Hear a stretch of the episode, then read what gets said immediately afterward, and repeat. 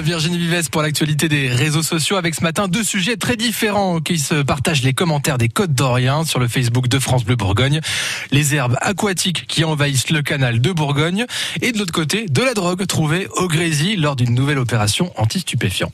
Je commence avec la police qui a donc découvert cocaïne, héroïne et résine de cannabis. Lisez le détail sur francebleu.fr Bourgogne. La marchandise était en fait cachée dans un immeuble des à Dijon. En un mot commençant, les Côtes d'Orient se moquent. Crotte alors Dans le quartier c'est bizarre, dit Marie-Christine. Non, c'est très surprenant, ajoute Lionel. Sophie ensuite. Ah bon? Je savais pas non plus. Je finis avec Alexandre qui commente. Ah bon?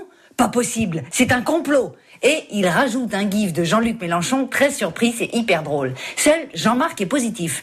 Quand on veut chercher un peu et faire son boulot, ça paye. Autre sujet, ces fameuses herbes aquatiques qui polluent le canal de Bourgogne. Il n'y a pas que le canal de Bourgogne, malheureusement, commente Monique. Et vous avez raison, Monique, tout est bien expliqué dans l'article sur francebleu.fr Bourgogne. Pour Ludovic, il est temps pour les élus de se réveiller.